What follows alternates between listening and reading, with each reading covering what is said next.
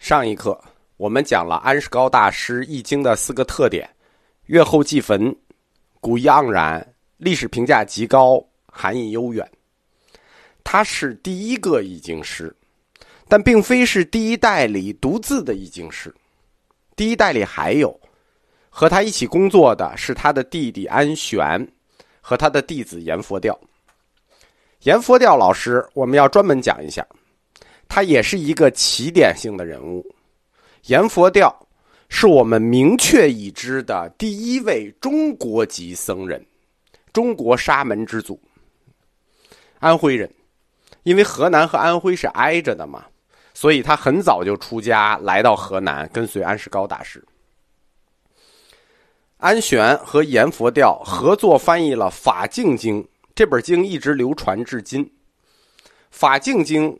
跟安世高翻译的《小乘经》不同，《法镜经》它在整体义理上是属于大乘佛教的。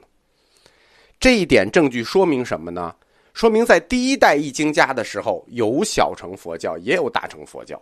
在公元二世纪，法语西来出传的这个阶段，大小乘佛教就是共存的。传入中国，时间上没有先后顺序之分，同时传来。安世高、安玄、阎佛调这三位大师，我们称为中国第一代易经家。在四百年以后的《初三藏记集》里头，他们被僧佑尊称为南记者。这个名字我们要记住，南记者，他们的成就太大了，让我们这些后人难以继承。安世高大师他对中国佛教的贡献是奠基性的、开创性的。独一无二的，称为男记者是当之无愧的。作为第一代易经家，安老师向中国人展现的是小乘佛教的世界。大乘佛教呢，那就要早期第二代易经家来展现。在三位男记者之后，紧接着就是第二代易经家，接连有四位，全部是大乘佛教的大师。翻译了《道行般若经》的支娄迦琛，翻译了《维摩诘经》的支谦，翻译了《六度集经》的康僧会，翻译了《正法华经》的竺法护。在安世高去世二十年之后，佛教早期译经家中另一位杰出的人物来到了洛阳，他叫支娄迦琛，我们一般简称他为支琛。关于他的身世记录非常少。可以从他的姓来判断，姓支。我们说有四大姓嘛，安支竹坛，他姓支，说明他是一个来自月支的僧人，就是来自贵霜帝国的大月支僧人啊，也可能是甘肃小月支僧人，这个点很难考证。我们再强调一下啊，念月支。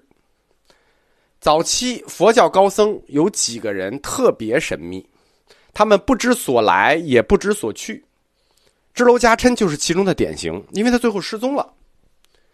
我们能明确的，只有他来到中国的时间，他晚于安世高大师二十年，在公元一百六十八年来到洛阳，成为洛阳僧团的第二代领袖。在公元一百六十八年到一百八十八年之间，他主持洛阳僧团，也在中国度过了二十年幸福的时光。我们说那时候中国就跟美国一样嘛。在研究支娄迦琛的时候，我们又一次要面对佛经目录学的问题，就是到底有多少经书是归于他的翻译？道路和右路两本书提的版本不一样。那大藏的大藏录就不用看了啊，那个太多了。道路提的是十二部，右路提的是十四部，数差的不多，但是合并起来能确定的经。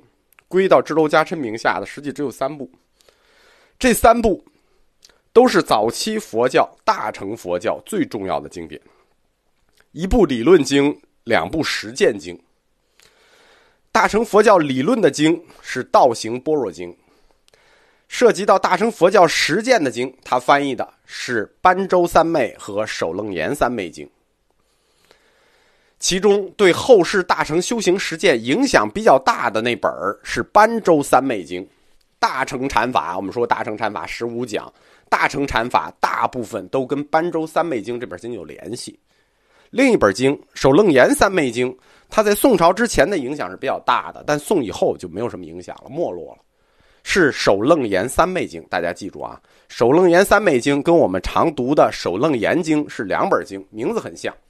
我们常读的那个叫《大佛顶首楞严经》。在三本经书，就是这三本，都是大乘佛教最基本的教典，在历史上他们曾经多次被重译，所以支娄迦琛老师被公认为是把大乘佛教引入中国的那个起点。这样，我们就有两个起点了。安世高老师是小乘佛教引入中国的起点，支娄迦琛老师是大乘佛教引入中国的起点。支娄迦琛所翻译的《道行般若经》，它其实不是一个完整版。原经的梵文是一个从印度到中国来的流浪僧人竺硕佛带来的节选本，《道行般若经》就是般若经这个大体系六百卷这个大体系的一个节选。但即使是节选，大乘佛教的根本思想“实相无相，诸法性空”也就此在中国发端了。道行经的译出，它标志着大乘佛教思想在中国的开始。这一开始就非同小可了。佛教思想在公元二百年到三百年之间，这是个萌芽阶段，开始向中国文化的各个阶层渗透。它的武器就是大乘佛教，主要的思想武器不是。最早安世高老师带来的小乘经典，而是支娄迦琛老师提供的这本大乘经典。换言之，佛教思想第一次被中国知识阶层、中国知识分子、士人们所思考、所接受，就是大乘思想。《道行般若经》向中国知识分子介绍了大乘的核心思想四个字：诸法性空。性空这两个字啊。就一下戳中了士大夫阶层的那个敏感点，性空，太有口感了。谈论一切皆空这个命题，瞬间就在士人阶层中风行起来。人呢，他最爱对什么事儿发表意见？他就爱对自己觉得自己懂的事儿发表意见。我们前面说过，这叫什么？熟悉的陌生人理论。大乘佛教的诸法性空。跟当时中国文化圈子兴起的那个玄学一拍即合。当时我们中国文化圈在讨论什么呢？在讨论玄而又玄。哎，你佛教就传来一个诸法性空。佛家讲因缘，在历史上讲这叫文化的巧合。大乘佛教的诸法性空传进来，一下就和中国士人阶层谈的玄而又玄。合拍了，瞬间就对我们中国士人阶层产生了亲和力和吸引力。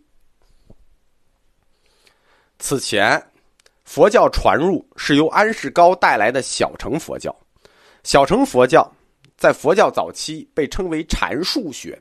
我们说它主要对知识分子吸引的是行禅，是属息观，所以我们管它叫禅术学。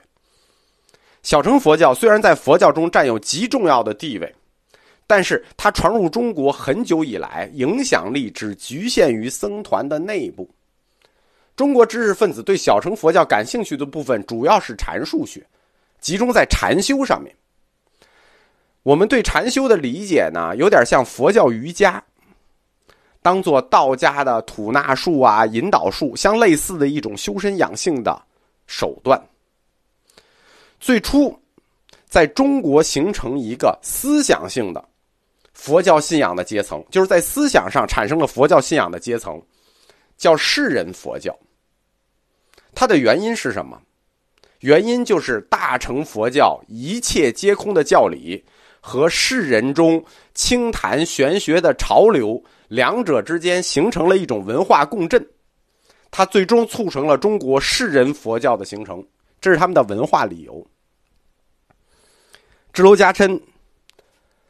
来中国的时间不太好，因为历史马上就要走到汉朝的覆灭了。汉帝国在公元二世纪中期就已经出现了逐渐分裂的状况。到公元一百八十四年，黄巾大起义爆发了，对吧？以道教指导，黄巾大起义就爆发了，帝国崩溃。四年后，公元一百八十八年，支娄迦琛不知所终，失踪了。这一代大师，可能就死于战乱了。